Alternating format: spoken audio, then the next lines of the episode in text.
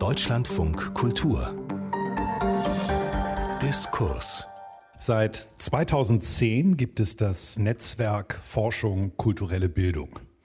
Jährlich lädt es seine Mitglieder zu einer Tagung, um Forschungsergebnisse auszutauschen und Brücken zu schlagen zwischen Praxis und Wissenschaft.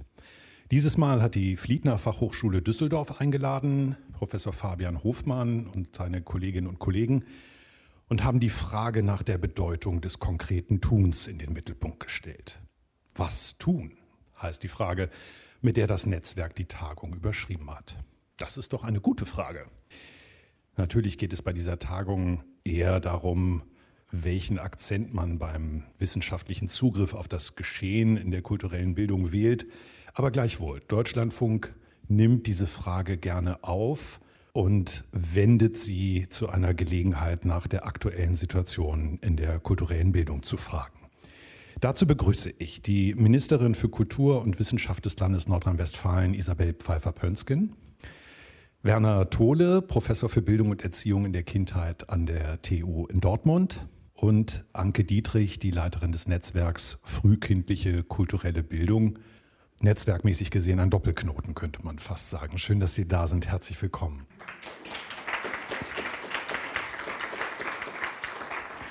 Mein Name ist Hans-Dieter Heimendahl. Ich bin der Kulturkoordinator von Deutschlandradio.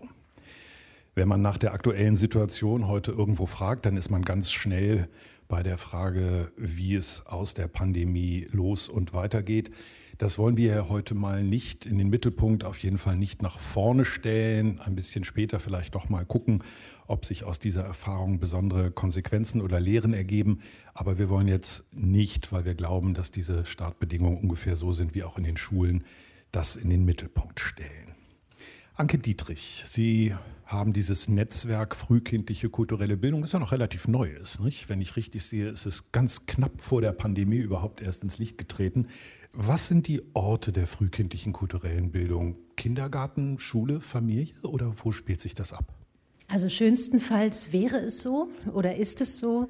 Ähm, zum einen sind es, wenn wir vor allem auf Kinder blicken oder junge Kinder, natürlich Orte wie Schule, aber eben auch die quasi nonformalen Orte, also außerhalb der Schule, außerschulischer Bereich. Wir haben auch die Kulturinstitutionen, wo kulturelle Bildung stattfindet und Kita natürlich dann auch gerne Familie, also der gesamte informelle Bereich, wo Kinder lernen, Erfahrungen sammeln. Danke. Werner Tole, Sie gucken auf Bildung und Erziehung von Kindern und Jugendlichen breiter, nicht nur mit dem Blick auf kulturelle Bildung. Wenn Sie jetzt das, was an grundsätzlichen Bildungserfahrungen Kinder und Jugendliche sammeln, ein bisschen sortieren müssten, welchen Rang, welche besondere Rolle kommt da der kulturellen Bildung zu? Ja, ich glaube, wenn an Kultur gedacht wird, wenn über kulturelle Bildung gesprochen wird, dann denken viele zunächst an die Kultur, die in den Operhäusern, Schauspielhäusern, in den Museen und an anderen hochkulturellen Orten stattfindet. Übersehen wird, dass Kultur wesentlich vielfältiger ist, dass wenn wir zurückerinnern, eine Zeit lang gerade auch in den Kommunen eine Perspektive vorherrscht, die davon sprach, dass Kultur das ist, wie der Mensch lebt und arbeitet. Und wenn wir diese Perspektive anwenden, ja, dann findet Kultur in diesem Land an vielen, vielen Orten statt, in Jugendkundschulen, in kulturpädagogischen Diensten, aber auch an Orten, wo Kultur erstmal im Namen nicht auftaucht. In der offenen Kinder- und Jugendarbeit, in der Jugendverbandsarbeit oder, wie Sie gerade sagten, eben auch in den Angeboten der frühkindlichen Bildung. Und das alles eben unabhängig von Schulen, also von formalen Institutionen. Und ein letztes, auch wenn diese Bereiche, diese institutionellen Orte von Kultur und von Ermöglichung von kultureller Bildung noch mitgesehen werden, auch im Alltagsleben selbst, in der Familie, in den gleichaltrigen Kontakten, in den selbstorganisierten Praxen von Kindern, Jugendlichen, aber auch von Erwachsenen, da realisiert sich Kultur. Und wenn wir viel Glück haben, eben auch das, was als kulturelle Bildung gefasst werden kann. Vielen Dank. Es ist gar nicht so lange, aber vielleicht dann doch auch schon lange her, als der Schlachtruf Kultur für alle durch das Land hallte und ein großer, großer Aufbruch einsetzte. Und das, was Werner Tole beschreibt, es war zielt jetzt nicht so sehr auf Kultur für alle, sondern mehr Kultur überall. Aber gleichwohl war das eine große Vision, Teilhabe aller an Kultur. Frau Ministerin Pfeiffer-Pönsken, Sie haben bei Ihrem Antritt gesagt, dass Kindern und Jugendlichen den Zugang zu Kunst und Kultur zu eröffnen ein Grundanliegen der Kulturpolitik Ihres Ministeriums ist. Ist die Mission erfüllt? Sind Sie froh und haben das Gefühl, ja, alle haben Zugang zu Kultur? Oder wo würden Sie sagen, stehen Sie auf diesem Weg? Was Sie jetzt zitieren, ist ja sozusagen, wie sagten Sie, ein Schlachtruf aus den 70er Jahren. Das war sicher schön, aber hat nicht in erster Linie an Kinder gedacht, würde ich jetzt mal behaupten. Und es hat dann eine ganze Weile gedauert, bis dieses Thema kulturelle Bildung von Kindern und Jugendlichen, wobei in Parenthese gesagt, das eigentlich für die alle Lebensalter gilt, das Thema kulturelle Bildung. Wir reden nur heute hier über Kinder und Jugendliche. Dass äh, es wirklich so ins Bewusstsein kam, war eigentlich erst nach 2000, würde ich sagen. Dass immer mehr das zum Thema wurde, auch in der Politik natürlich, aber eben auch in allen Szenen. Das hat doch einen langen Anlauf gebraucht.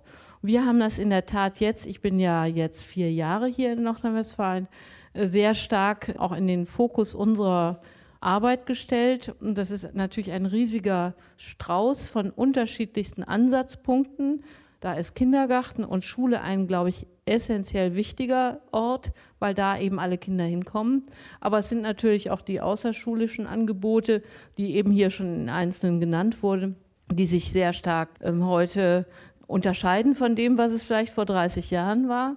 Und äh, trotzdem muss man ganz klar sagen, sind wir natürlich nicht am Ziel. Das werden wir vielleicht auch nie sein, sondern wir müssen immer wieder neue Themen aufgreifen. Und das, was jetzt ja viele Kultureinrichtungen beispielsweise sehr stark beschäftigt, was in der Schule längst angekommen ist, ist das Thema Diversität. Ich habe ja viele Jahre einen großen Schulwettbewerb organisiert in meinem früheren Leben. Kinder zum Olympies der.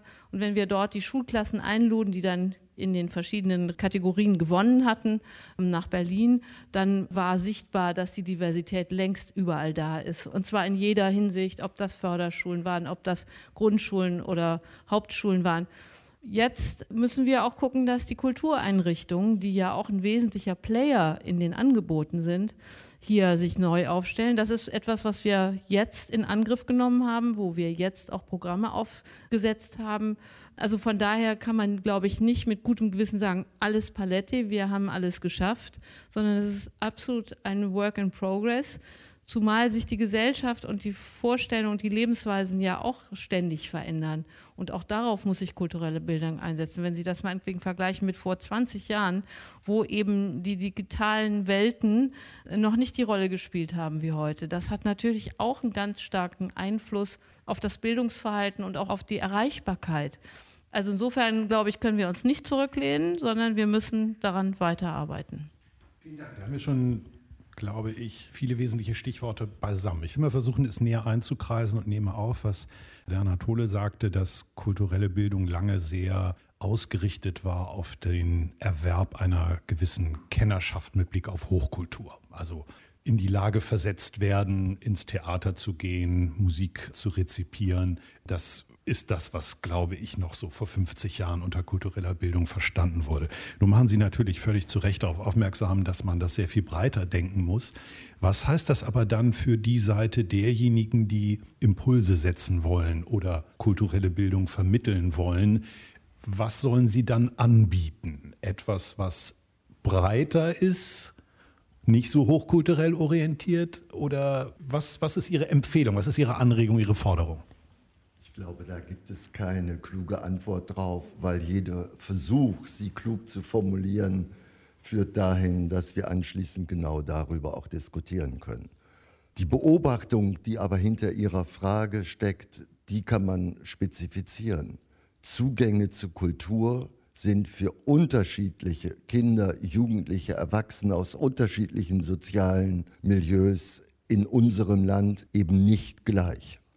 Eine Perspektive, die darauf orientiert, auch das, was zunächst nicht unter dem bürgerlich hegemonialen Begriff von Hochkultur verstanden wird, also das von allen akzeptiert wird, sondern eben auch das Abarbeiten, das Irrwitzige im Alltag als Kultur verstehen kann, hat natürlich die Möglichkeit, in einer ganz anderen Form auch an die kulturellen Praxen von Kindern und Jugendlichen und Erwachsenen anzuschließen, die erstmal nicht als Kultur und als kulturelle Bildungsform verstanden werden. Was ich damit sagen möchte, was angeboten wird, das hängt sicherlich von den jeweiligen Formen ab. Ein Jugendverband wird auch in Bezug auf Kultur andere Kinder ansprechen als beispielsweise ein kulturpädagogisches Projekt, das auf dem Land durchgeführt wird, wo die große Herausforderung vielleicht darin besteht, zunächst die Kinder an dem Ort der Veranstaltung selbst hinzubringen, sie also dort abzuholen, wo sie sich normalerweise bewegen. Anke Dietrich, sehen Sie mir vielleicht die Naivität meiner Frage nach, aber kann ich kulturelle Bildung in irgendeiner Weise messen? Mit etwas anderem als der Zeit von Schulstunden. Sie arbeiten an verschiedenen Projekten. Wonach entscheiden Sie, ob das ein gelungenes Projekt ist oder eher nicht so gelungen? Oder was zeichnet einen Jugendlichen aus, der viel kulturelle Anregung bekommen hat, im Gegensatz zu jemandem, der die nicht bekommen hat? Es geht mir wirklich eher um so eine grobe Unterscheidung. Erlauben Sie mir einen Schritt davor zu setzen. Das Netzwerk Frühkindliche kulturelle Bildung umfasst etwa 200 Personen aus dem Kultur-, Kunst-, frühen Bildungsbereich und aus der Wissenschaft. Wir haben sämtliche Sparten mit an Bord des Netzwerks, also die Museen, Theater, Opern, Bibliotheken, Jugendkunstschulen, tatsächlich ganz, ganz vielfältig und perspektivreich. Und alle befassen sich mit dem Thema der frühkindlichen kulturellen Bildung, wirklich auch mit dem Fokus auf das Alter 0 bis 6. Wir haben verschiedene Arbeitsgruppen und eine davon setzt sich mit dem Thema der Qualität frühkindlicher kultureller Bildung auseinander. Da kann ich gar nicht richtig vorgreifen. Was wir aber wissen, ist, dass frühkindlich oder beziehungsweise kulturelle Bildung, wenn wir sie bereits mit jungen Kindern machen, unglaubliches Potenzial für Kinder bietet im Sinne von Lernräumen und Erfahrungsräumen schaffen. Das sinnlich-ästhetische Lernen dockt quasi ganz automatisch an das Lernen von Kindern an, indem das Sinnliche auch eine ganz klare Stellung hat. Dinge werden in den Mund genommen, werden zermanscht, äh, irgendjemand klopft auf den Ton, ja also tatsächlich diese Räume zu gestalten und über bestimmte Prinzipien wie Partizipation, also Teilhabe als einen ganz großen Faktor, Kindern Selbstwirksamkeit zu ermöglichen und Anerkennung. Das sind einfach ganz wichtige Entwicklungsschritte für Kinder. Da können wir gar nicht früh genug anfangen, um sie dann quasi ja, ihre Welt größer werden zu lassen, ihre Welt entwickeln und sie selbst diese Welt entwickeln lassen und sich darin. Vielen Dank. Frau Pfeiffer-Pönsken, schauen wir doch mal eines der Projekte Ihres Hauses näher an. Je Kids, gewachsen aus dem Projekt Jedem Kind ein Instrument, glaube ich, hieß das vorher. Das hat 2007 angefangen und Je-Kids 2015, 16, habe ich das richtig im Kopf, so ungefähr. Und steht für jedem Kind Instrumente, Tanz, Singen. Also eine Erweiterung dessen, was da kulturell angeboten wird. Erzählen Sie uns doch mal ganz kurz, wie das funktioniert. Das geht ja in Zusammenarbeit mit Schulen. Ist das eine befristete Geschichte? Hat das eine bestimmte Laufzeit? Ist da sozusagen eine Mission irgendwann erfüllt oder wie soll das weitergehen? Ich hätte ja eigentlich so gerne nochmal über das Thema Hochkultur gesprochen, weil ich finde, das ist ein völlig überlebter Begriff. Aber vielleicht können wir ja noch einmal drauf wiederkommen. Ja, Sie auch. Sehr gut, dann machen wir das. Der Moderator wird dominiert. Der, der, Moderator hält das Thema fest und stellt sich der Hochkultur gerne übrigens. Jetzt mal zum Thema Aber noch mal, genau. Zwei Sätze zur Entstehung. Entstanden ist das, als Essen und das Ruhrgebiet Kulturhauptstadt wurden und damals die Kulturstiftung des Bundes eben sozusagen das als ihren Beitrag vorgeschlagen hat. Es gab ein Vorbild an der Bochumer Musikschule damals, äh, wie man sozusagen ein solches Angebot in der Schule, es geht um die Grundschule vor allen Dingen, eben organisieren kann. Das hat auch sehr gut funktioniert, aber es war eben nur in diesen Ruhrgebietsgemeinden und natürlich wollte man das irgendwann aufs Land, aufs gesamte Land ausdehnen. Man hat das eine Stiftung organisiert, die das alles koordiniert hat und natürlich hat das Land auch Geld dazu gegeben. Aber weil das Land früher nicht so viel Geld dafür ausgeben konnte oder wollte, das weiß ich nicht, das, da war ich noch nicht hier, hat man dann gesagt, okay, wir nehmen jetzt das Geld, was da ist und reduzieren das Angebot an alle Schüler auf zwei Schuljahre. Und das war kein wirklicher Erfolg. Wir haben das vor äh, jetzt zwei Jahren inzwischen, glaube ich, evaluieren lassen. Man hat das mal sehr genau geguckt. Und eine Maßzahl, an der man das mal festmachen konnte, war die Frage des Übergangs, ob Kinder nachher auch weiter dranbleiben. Und die war einfach schlecht. Und deswegen haben wir jetzt, gerade jetzt fängt das wieder an mit diesem Schuljahr, dehnen wir das wieder auf vier Jahre aus. Dann nehmen wir auch relativ viel Geld in die Hand. Gott sei Dank sehr unterstützt von unserem Finanzminister. Und das ist ja sozusagen die Basis, um dann es eben landesweit auch auf alle Schulen, die es wollen, Grundschulen wohlgemerkt, wieder im Vierjahresangebot anzubieten, um einfach doch, wie sagt man heute, nachhaltiger Kindern die Möglichkeit zu geben, sich mit Kunst auseinanderzusetzen und dann vielleicht doch durch diese offene Tür zu gehen und in irgendeiner Form auch dran zu bleiben. Denn das muss natürlich eigentlich am Ende der Sinn sein, dass man in, in den ersten vier Jahren so viel ja, darüber erfährt oder da selber machen kann, egal jetzt in welcher Kunstsparte, dass man eben auch gerne weiter mit Musik oder mit Tanz oder Singen eben auch weitermacht. Insofern liegt hier eine große Erfahrung inzwischen im Land vor. Wir machen das sehr eng mit den Musikschulen zusammen, denn wir haben ja ein großes Musikschulnetz in Nordrhein-Westfalen. denn es muss ja auch jemand sozusagen die Angebote liefern für Schulen und für bestimmte Klassen. Nun, also ich trage nur einfach nochmal ein paar Zahlen und zur Anschauung ein, zwei Stichworte bei. Über 11 Millionen stellen Sie im Jahr oder der Finanzminister dafür zur Verfügung. Knapp über 1000 Schulen sind beteiligt. Und wenn ich die Zahl richtig behalten habe, über 77.000 Kinder sind in den Genuss dieses Programms gekommen. Und im Moment ist es auf zwei Jahre ausgelegt und läuft so, dass typischerweise in der zweiten Klasse eine Fachkraft, sagen wir mal, bei dem Baustein Instrumente zur Lehrerin hinzukommt. Ein Tandem unterrichtet dann eine Stunde. Es ist dann eine Stunde in der Woche. Und im zweiten Jahr des Je-Kids-Programms sind es zwei Stunden in der Woche. Da könnte ja der eine oder andere, der so beim Elternabend sitzt, denken, aha, das ersetzt jetzt also den Musik- und den Kunstunterricht, der ohnehin nicht so immer stattfindet. Ist das ein berechtigter Vorwurf, dass Sie aus Projektmitteln etwas wieder aufrichten, wieder errichten, was eigentlich die Schulen schon immer hätten leisten müssen? Wie soll ich antworten? Das ist ein weites Feld. Denn es ist so, also übrigens machen wir dann demnächst 17 Millionen, wollte ich nur sagen. Ich habe gerade in meinen Unterlagen geblättert, um mir das nochmal eben in Erinnerung zu rufen, um eben diese Verlängerung auch hinzubekommen. Wir wissen auch, dass es äh, durchaus einen Mangel an Musiklehrern gibt. Das ist ein großes Thema auch bei den weiterführenden Schulen. Aber es ist auch kein Geheimnis, dass, wenn man jetzt mal zurückblickt über die letzten 20 Jahre, es auch nicht genug Angebot in Schule an Musikunterricht gab. Das ist aber nur ein Aspekt. Hier geht es ja wirklich darum, Kinder zu animieren, durch gute Angebote wirklich selbst Musik zu machen. Das ist, glaube ich, wirklich das ganz Entscheidende. Deswegen ist auch die Zusammenarbeit mit den Musikschulen so wichtig, weil da ja die Profis für Musikvermittlung und Musikunterricht sitzen. Und insofern ist es ein zusätzliches Angebot, würde ich sagen. Ich würde mir natürlich wünschen, dass es flächendeckend auch sozusagen den in Anführungsstrichen normalen Musikunterricht gibt. Aber wir von der Kulturseite her machen jetzt eben Jekits, um Kinder auch zum aktiven Musizieren zu bringen. Und deswegen in der Schule, weil wir dort alle Kinder treffen und es sind eben einfach sehr viele Kinder, deren Eltern nicht mit denen zur Musikschule gehen, das wissen wir, also, sondern wir wollen es ja wirklich allen ermöglichen. Deswegen ist der Ansatz, glaube ich, sehr gut und im Prinzip auch sehr erfolgreich. Wir wollen ihn nur ausbauen, um ihn nachhaltiger zu machen. Und äh, natürlich wünschen wir uns alle, dass es sozusagen auch den normalen Musikunterricht gibt.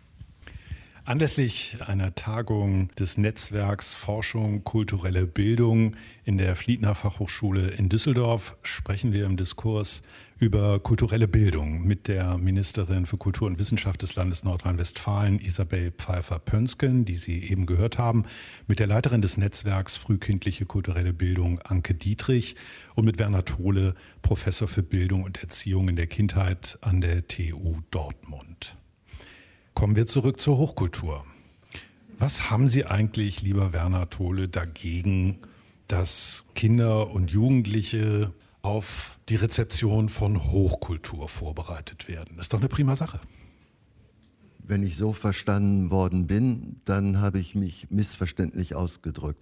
Nein, ich glaube, es geht nicht darum, eine scharfe Trennung oder einen Diskurs zu führen, wo unterschiedliche Formen, sich kulturell zu aktivieren und zu engagieren, gegeneinander ausgespielt werden.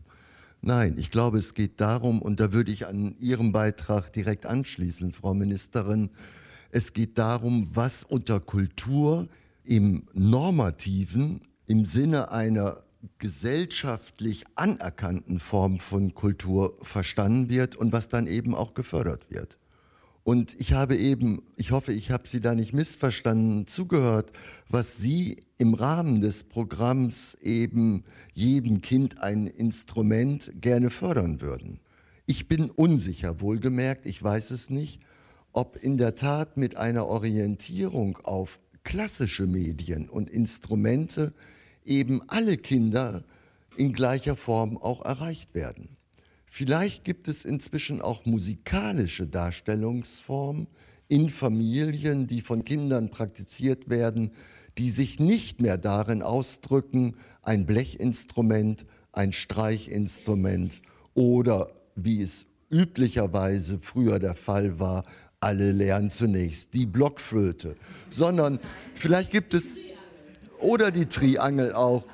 Also ich äh, bewege mich in diesen Kreisen nicht umfänglich, aber zuweilen bekomme ich das mit. Auch das Auflegen, das Sampling, das Patchwork-artige Musikmachen, wo andere sagen, ach, das ist ja das, was früher die PlattenauflegerInnen machten.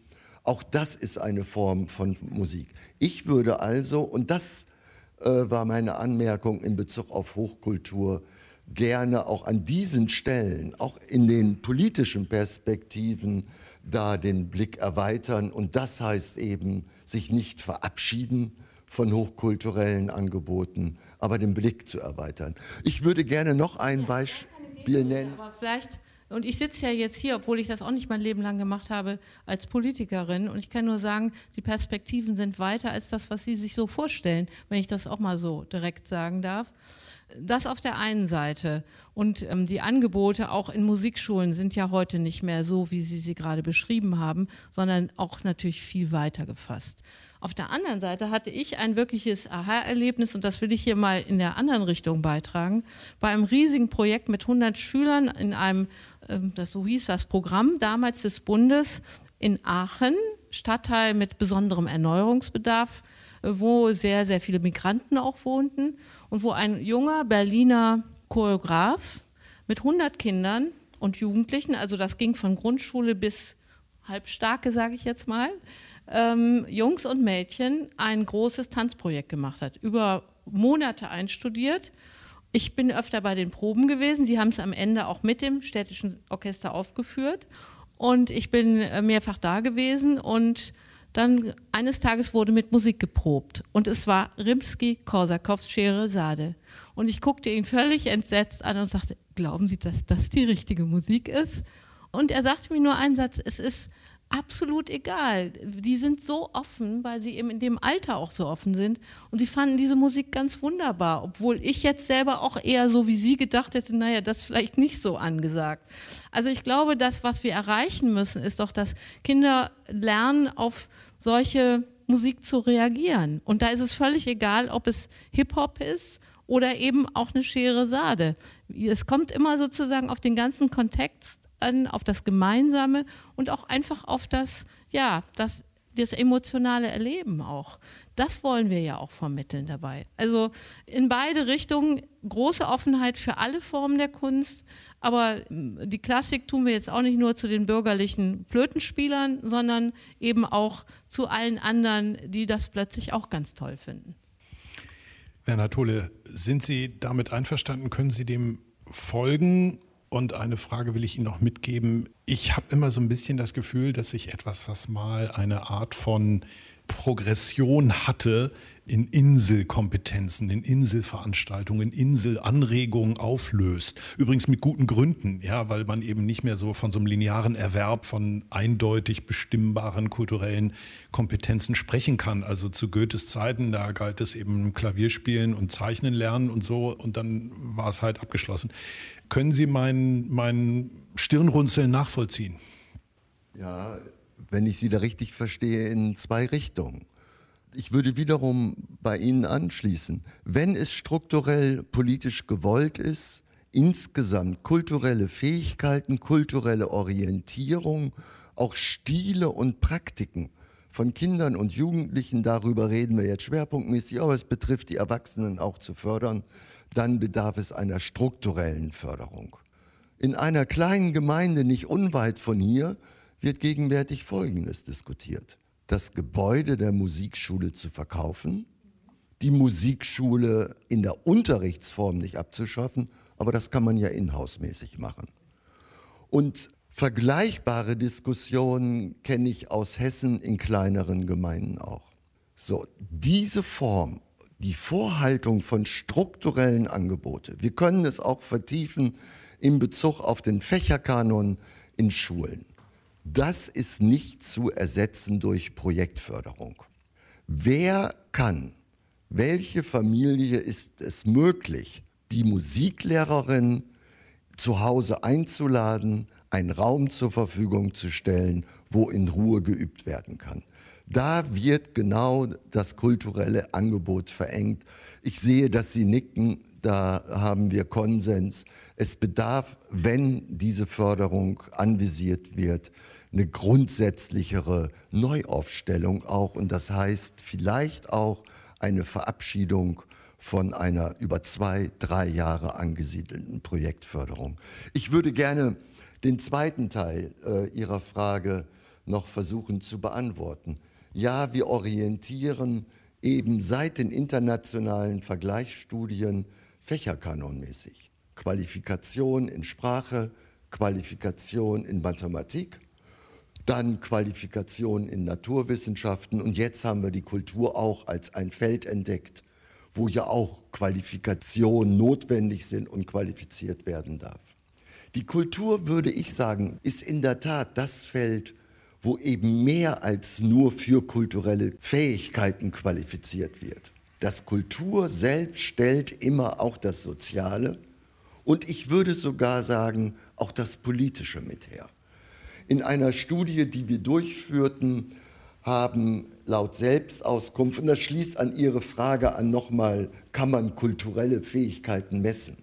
Ich glaube, das ist nicht möglich. Aber man kann Kinder, Jugendliche auf jeden Fall, wahrscheinlich auch Erwachsene befragen, ob sie das Gefühl haben, dass das, was sie an kultureller Aktivität für sich selbst und für andere hergestellt haben, für sie selbst einen Wert hat und ob sie das Gefühl haben, dass sie sich selbst qualifiziert haben. Und da in einer sehr kleinen Studie, aber ich finde einer relativ gut strukturell auch durchgeführten, haben wir zwei Ergebnisse.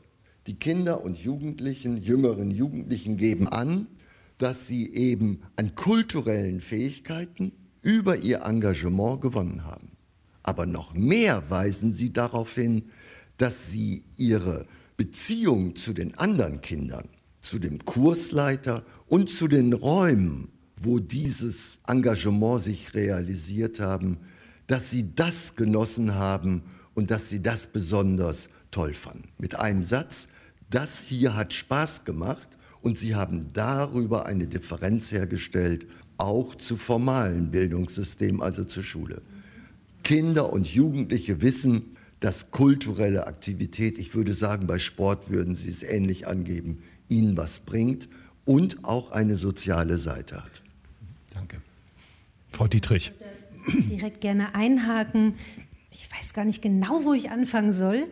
Ich nehme mal die Projektförderung und vor allem breche ich noch mal eine Lanze für die frühkindliche kulturelle Bildung, also tatsächlich Vorschule, denn in Schule oder außerschulischem Bereich in der Altersklasse ab sechs passierte relativ viel jetzt in den vergangenen Jahren und es bleibt aber trotzdem stehen. Es fängt nicht vorher an.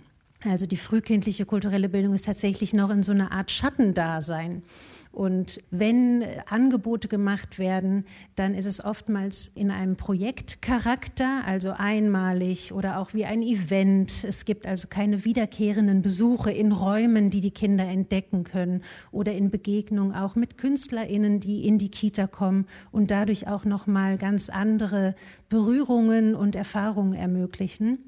Von daher müssen wir tatsächlich früher beginnen. Und wir haben jetzt gerade als Netzwerk in wann Montag am 20.09. werden wir ein Papier veröffentlichen, was nochmal konkret auch die Kinderrechte in Verbindung mit kultureller Bildung oder frühkindlicher kultureller Bildung beleuchtet. Und da stellen wir ganz klar fest, es gibt ein Kinderrecht auf kulturelle Bildung. Und deswegen steht eigentlich außer Frage, dass wir nicht schon viel früher anfangen. Gerade auch mit jungen Kindern äh, beobachten wir, dass das Ansetzen an der Lebenswelt der Kinder ein ganz wichtiger Moment ist. Äh, ich erinnere an einen unserer Netzwerkenden, dem äh, Rundfunksinfonieorchester in Berlin. Da sagen die Musiker und Musikerinnen ganz klar, die Kinder reagieren wahnsinnig sofort und direkt auf die Musik. Also viel direkter als Erwachsene es tun. Und indem Brücken gebaut werden, gibt es da auch wirklich ganz, ganz interessante Begegnungen. Ich hatte Sie so verstanden, als wenn Sie da anknüpfen wollten. Sonst werfe ich Ihnen gerne noch eine Frage zu. Ja. Dann werfe ich. Wenn ich das höre, was Werner Tole gesagt hat und äh, Anke Dietrich bestätigt hat, und ich neige da natürlich dazu, dass kulturelle Bildung soziale Kompetenzen, politische Kompetenzen, demokratische Kompetenzen vermittelt, und sich nicht nur bezieht auf spezifische Vermittlung von Rezeptionsfähigkeiten von Hochkultur, da müsste sie ja ein Teil von quasi allen Bildungsangeboten sein. Werfen wir doch mal einen Blick auf die Ausbildung. Sind Erzieherinnen, Lehrerinnen ausgebildet für dieses Verständnis von kultureller Bildung? Das frage ich ohne Hintergedanken. Frau Minister Pfeiffer-Pönske. Genau. Also, ich würde gern doch noch mal was Grundsätzliches sagen. Ich finde, dass hier ein paar wichtige Sachen gesagt worden sind und das ist das Thema Projektförderung. Nur um es klarzustellen, Jekitz ist kein Projekt, das ist eine dauerhafte Förderung. Und es gibt viele andere Programme, die andere Künste auch in die Schulen bringen. Das ist mir auch wichtig. Wir reden jetzt immer über Musik, aber es gibt natürlich auch noch andere Künste und die wollen wir natürlich auch in die Schulen holen. Und das erscheint mir irgendwie wichtig. Und weil Sie es gerade sagten, dass auch äh, Kommunen natürlich manchmal etwas unsicher umgehen mit ihren Musikschulen, den Fall, den Sie gerade ansprechen, den kenne ich natürlich auch habe ich mich dazu entschlossen, mit 180 Kommunen, die Musikschulen betreiben oder kleinen Gemeinden, Kreisen, Verträge zu schließen. Und in diesen Verträgen stehen klare Bedingungen, wann ich mich engagiere, also ich jetzt als Vertreterin des Landes für eine Kommune und was die Bedingungen sind, um gefördert zu werden.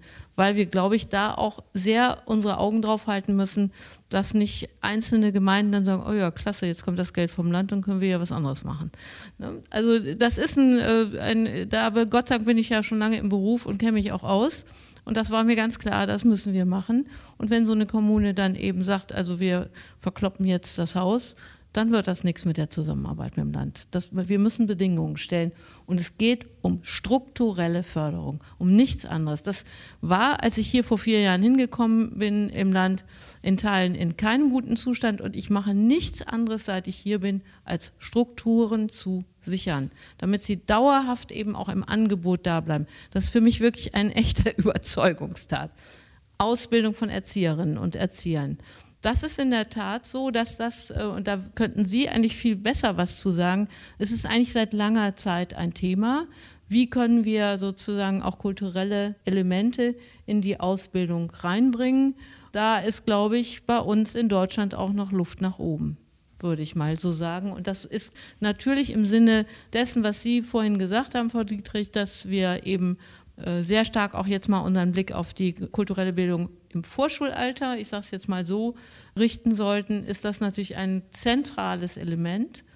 Wir selber denken auch sehr stark im Moment über diesen Förderbereich nach. Da gibt es eine Reihe von Modellprojekten, auch in Zusammenarbeit beispielsweise mit der Musikhochschule Köln. Für, das sind aber natürlich erstmal sozusagen Erprobungsgeschichten. Ich bin auch völlig überzeugt, dass äh, wir auch in der frühkindlichen Bildung einsetzen müssen und nicht erst in der Grundschule. Ich glaube, das sagt einem jeder Pädagoge und übrigens auch jeder Hirnforscher. Wollen Sie es noch ergänzen, Frau Dietrich? Na, vielleicht noch zu der Ausbildungssituation. Wir haben auch einige Ausbildungsstätten in unserem Netzwerk. Also die Auseinandersetzung rund um kulturelle Bildung in der Ausbildung von angehenden Pädagoginnen ist tatsächlich eher auf dem Rückweg. Ne? Also da haben wir tatsächlich noch sehr viel Luft nach oben und da auch tatsächlich in unterschiedlicher Form, weil zum einen geht es natürlich darum, die PädagogInnen auf die kulturelle Bildung äh, vorzubereiten, zum anderen aber auch die KunstvermittlerInnen auf die Arbeit mit ganz jungen Kindern vorzubereiten. Denn auch das ist am Ende, ja, ich glaube, tendenziell in der Ausbildung eher Nebensache, wenn überhaupt. Es gibt ganz interessante Entwicklung bei uns im Netzwerk auch mit Kooperationen, die eingegangen werden, also zwischen Erzieherinnenschule, Kita und äh, Museum zum Beispiel, ja, dass da geguckt wird, was brauchen die Menschen, die mit den Kindern dann arbeiten und Zeit verbringen, was brauchen die konkret? Und wie können wir die Module gut aufbauen und ja fest verankern. Ich glaube, das ist so ein Punkt, der ein ganz wichtiger ist, damit wir nicht nur in kurzen Zeiten denken und ja, nicht wissen, was übermorgen passiert, sondern tatsächlich eine feste, lange Verankerung. Wenn man mit Menschen über unsere Schulen spricht, die jetzt keine Lehrer sind und gerade keine Kinder in der Schule haben, dann werden sie ganz schnell gemessen an den internationalen Vergleichsstudien. Und da wird in diesen Studien verglichen, was gut messbar ist. Nun ist deutlich mehr messbar, als man so denkt, aber faktisch gemessen wird bei PISA eben werden Kompetenzen in drei Bereichen.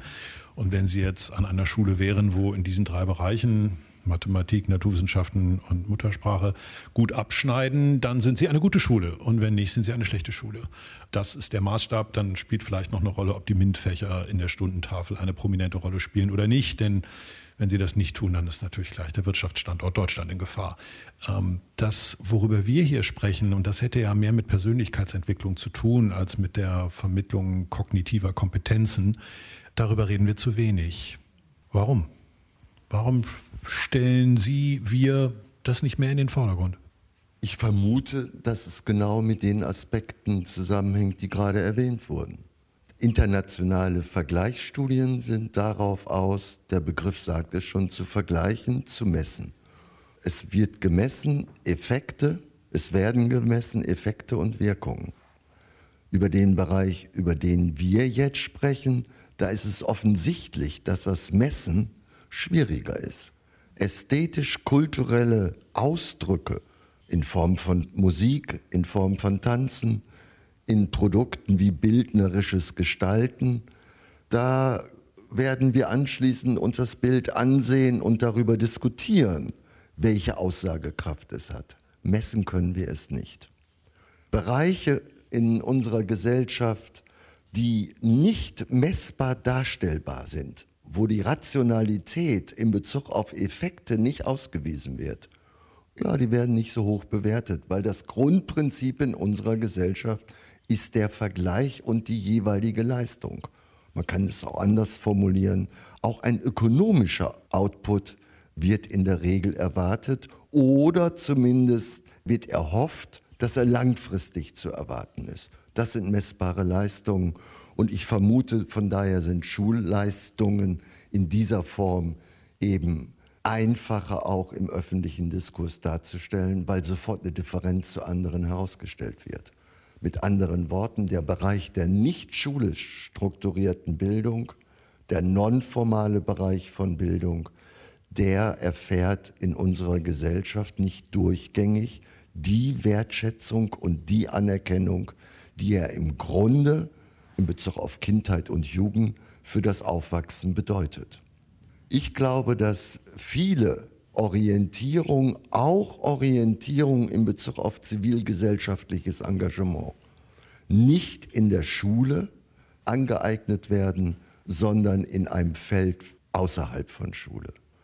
Wenn sich daraus eine politische Forderung ergeben sollte, bedeutet das, es geht nicht darum, Ganztagsschulangebote wieder zurückzufahren, weil sie angeblich den Kindern die Möglichkeit nehmen, an nicht schulischen Angeboten teilzunehmen, sondern es geht darum, aus pädagogischer Perspektive, aber vielleicht auch aus politischer, aus Familiensicht, Verzahnung zwischen diesen Bereichen so herzustellen, dass Kindern und Jugendlichen beide Formen der Aneignung von Wissen und von Können auch ermöglicht werden. Und dieser Diskurs in dieser Gesellschaft, denke ich, wird gegenwärtig nicht besonders prominent adressiert. Ähm, ich denke auch bestimmte Prinzipien möglicherweise oder ähm, Anteile der kulturellen Bildung. Ein Beispiel die Partizipation werden überhaupt gar nicht genug beleuchtet, denn wenn Kinder von früh auf teilhaben können und mitgestalten können, dann sind sie fit gemacht für die, für die eigene Meinungsbildung, für das Verhandeln von Positionen, für das Vertreten eigener Interessen. Und das ist tatsächlich auch ein Weg aus einem möglichen Teufelskreislauf. Also das ist dann, sie werden stark gemacht, um auch ihre Bildungsbiografie selber bestimmen zu können und in Wege zu leiten, die möglicherweise ja, dann andere sind, als sie äh, gehen würden, wenn sie dieses teilhabende Lernen nicht hätten. Bitte. Ich äh, kann mich jetzt leider nicht erinnern, in welchem Jahr die erst, zum ersten Mal die für Deutschland ungünstigen PISA-Ergebnisse veröffentlicht wurden. Aber von da an hat es, äh, erinnere ich noch sehr genau, weil ich damals auch in dem Feld kulturelle Bildung sehr unterwegs war, hatten es in vielen Schulen die ähm, zum Beispiel Lehrerinnen und Lehrer, die äh, kulturelle Angebote gemacht haben, die vielleicht auch mal über das normale Stundenmaß hinausgingen, also wenn man zum Beispiel ein Stück einstudiert hat oder so, es wirklich viel, viel schwerer hatten, weil der Druck von außen, die Wahrnehmung der PISA-Ergebnisse, aber nicht zu vergessen, auch der Druck der Eltern. So groß wurde, die dann gesagt haben, also unsere Kinder müssen aber Mathe lernen oder was auch immer dann gerade der Schwachpunkt war, dass sich für viele sozusagen kulturengagierte Lehrerinnen und Lehrer die Situation für ihre Projekte als sehr, sehr schwierig dargestellt hat. Dabei finde ich, stelle mal die gewagte These auf, dass wenn man es bildlich sieht, dass das diese kulturellen Befähigungen, sage ich mal, die man vermittelt an Kinder, gewissermaßen die andere Seite der Medaille der kognitiven Fähigkeiten sind. Und dass ich eigentlich völlig der Überzeugung bin, dass wenn es uns gelingt, diese künstlerische Seite zu öffnen, dass das der kognitiven Seite auch sehr gut tut. Also wenn man es mal etwas ganzheitlicher betrachtet, was leider eben in diesen öffentlichen Diskussionen nicht stattfindet, dann würden wir wahrscheinlich bei den Kindern auch noch viel mehr erreichen können, auch im kognitiven Bereich. Äh, so wird es aber überhaupt nicht betrachtet in der öffentlichen Diskussion, in einer pädagogischen Situation vielleicht dann doch schon wieder ein bisschen anders. Und insofern wäre mir nur noch wichtig zu sagen, einfach nochmal in Erinnerung zu rufen, wir sprechen hier von den guten Auswirkungen, wenn man zum Beispiel im kleinen Ensemble Musik macht oder was auch immer oder Theater spielt, das ist das gut für die sozialen Öffnungen und das soziale Verhalten. Wir machen im Moment interessante Erfahrungen mit der Landeszentrale für politische Bildung, die besonders geeignete Stücke durchs Land laufen lässt, durch, mit den Landestheatern, um sozusagen politische Bildung über Theaterstücke zu machen, was auch sehr stark angenommen wird. Also all diese Zwecke kann man erfüllen. Aber ich sage es jetzt mal ganz banal, Kunst hat auch einen Sinn und einen Wert an sich. Und diese Türen, finde ich, müssen wir, wenn es irgendwie geht, jedem Kind öffnen. Ob es dann irgendwann in seinem Leben durch die Tür geht, ist seine Sache, aber ich finde, wir müssen es allen vermitteln. Wir sprechen über kulturelle Bildung, Themen Formen, Herausforderungen und auch ihre Wahrnehmung. Das tun wir in einer Situation, in der nur zaghaft, äh, fast wie ein Maulwurf nach dem Winterschlaf, das kulturelle Leben wieder anfängt, nachdem es lange pandemiebedingt, Hygienemaßnahmenbedingt überhaupt nicht hat stattfinden können.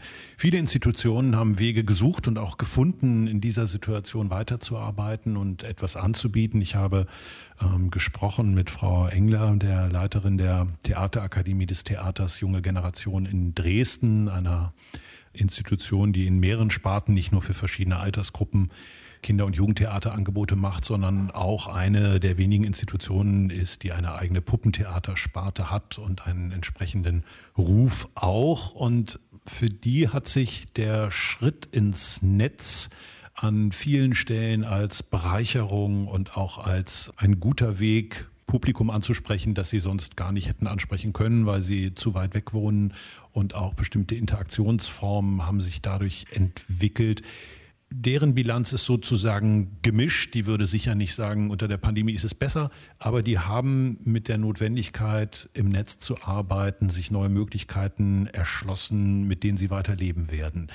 Ist das auch Ihr Eindruck? Erzählen Sie uns, sofern es Ihnen über den Weg gekommen ist, von Erfahrung. Wird das Digitale dauerhaft aus Ihrer Sicht die kulturelle Bildung bereichern? Ich glaube, eine Bereicherung wäre gar nicht so, so doof. Ähm, also es könnte sicherlich bereichern, wenn es nicht komplett ersetzt wird und wenn es natürlich auch ganz geschickt eingesetzt wird.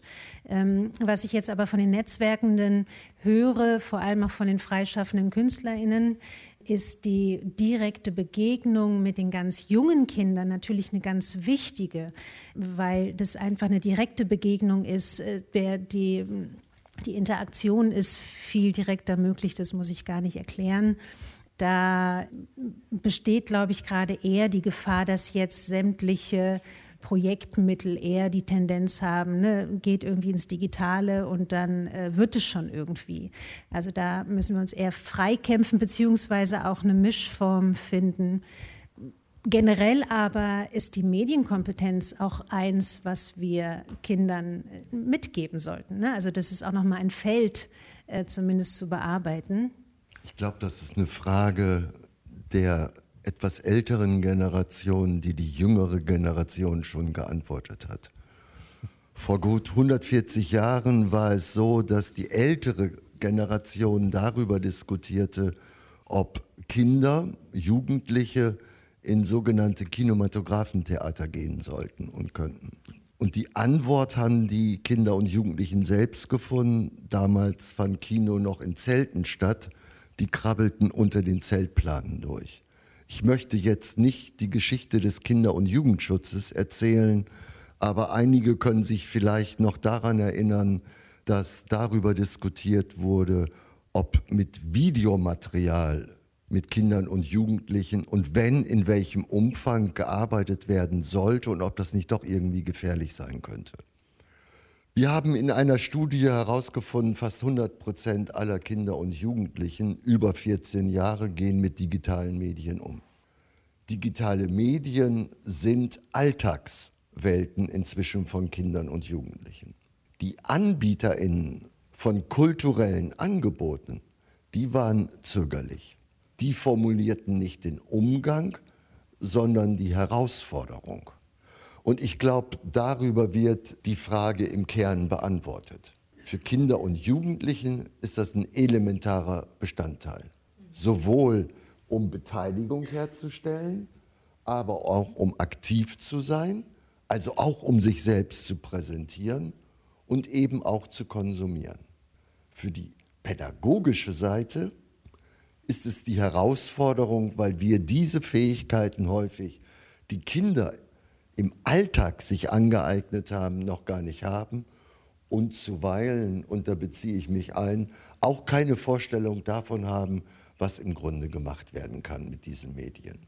Wir können sie verwenden, integrieren, weil sie auch produktive Seiten haben.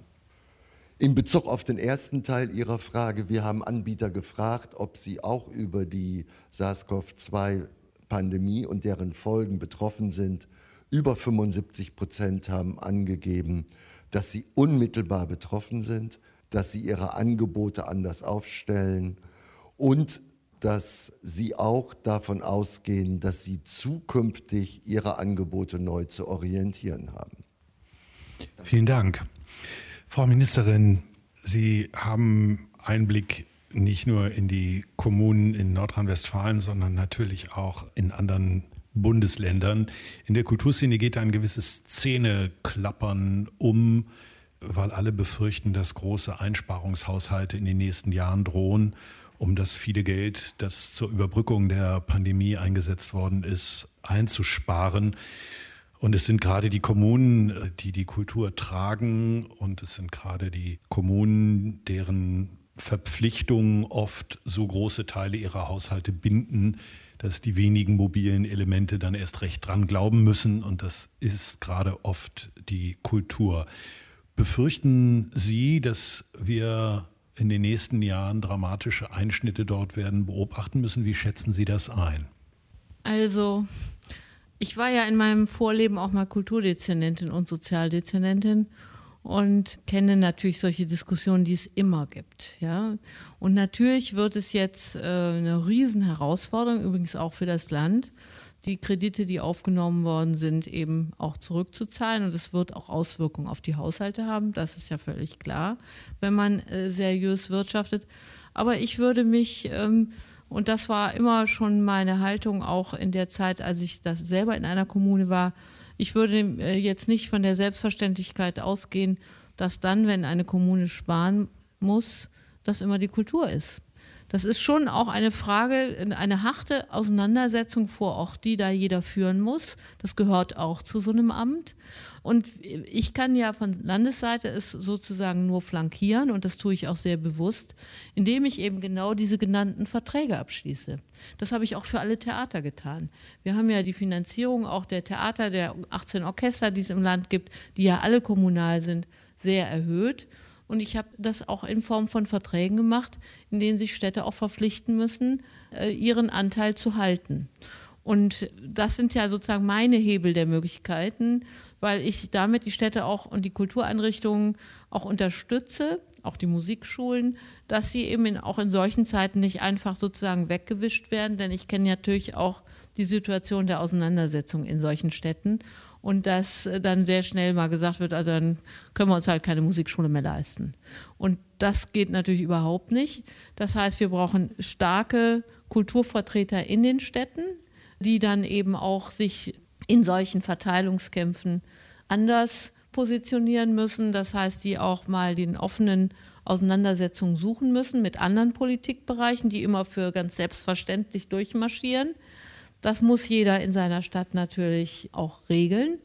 Aber ich glaube nicht, dass es Gott gegeben ist, um es mal etwas äh, locker zu sagen, dass immer, wenn gespart wird, die Kultur dran ist. Überhaupt nicht. Und so sehe ich das auch in meiner Funktion, die ich jetzt habe.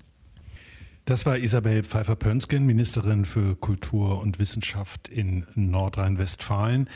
Wir sind bei einer Art von Bestandsaufnahme der kulturellen Bildung anlässlich einer Tagung des Netzwerks Forschung, kulturelle Bildung in der Fliedner Fachhochschule in Düsseldorf. Vielen Dank an Ministerin Pfeiffer-Pönsken. Vielen Dank an Anke Dietrich, der Leiterin des Netzwerks Frühkindliche kulturelle Bildung. Und vielen Dank an Werner Tole, Professor für Bildung und Erziehung in der Kindheit an der TU Dortmund.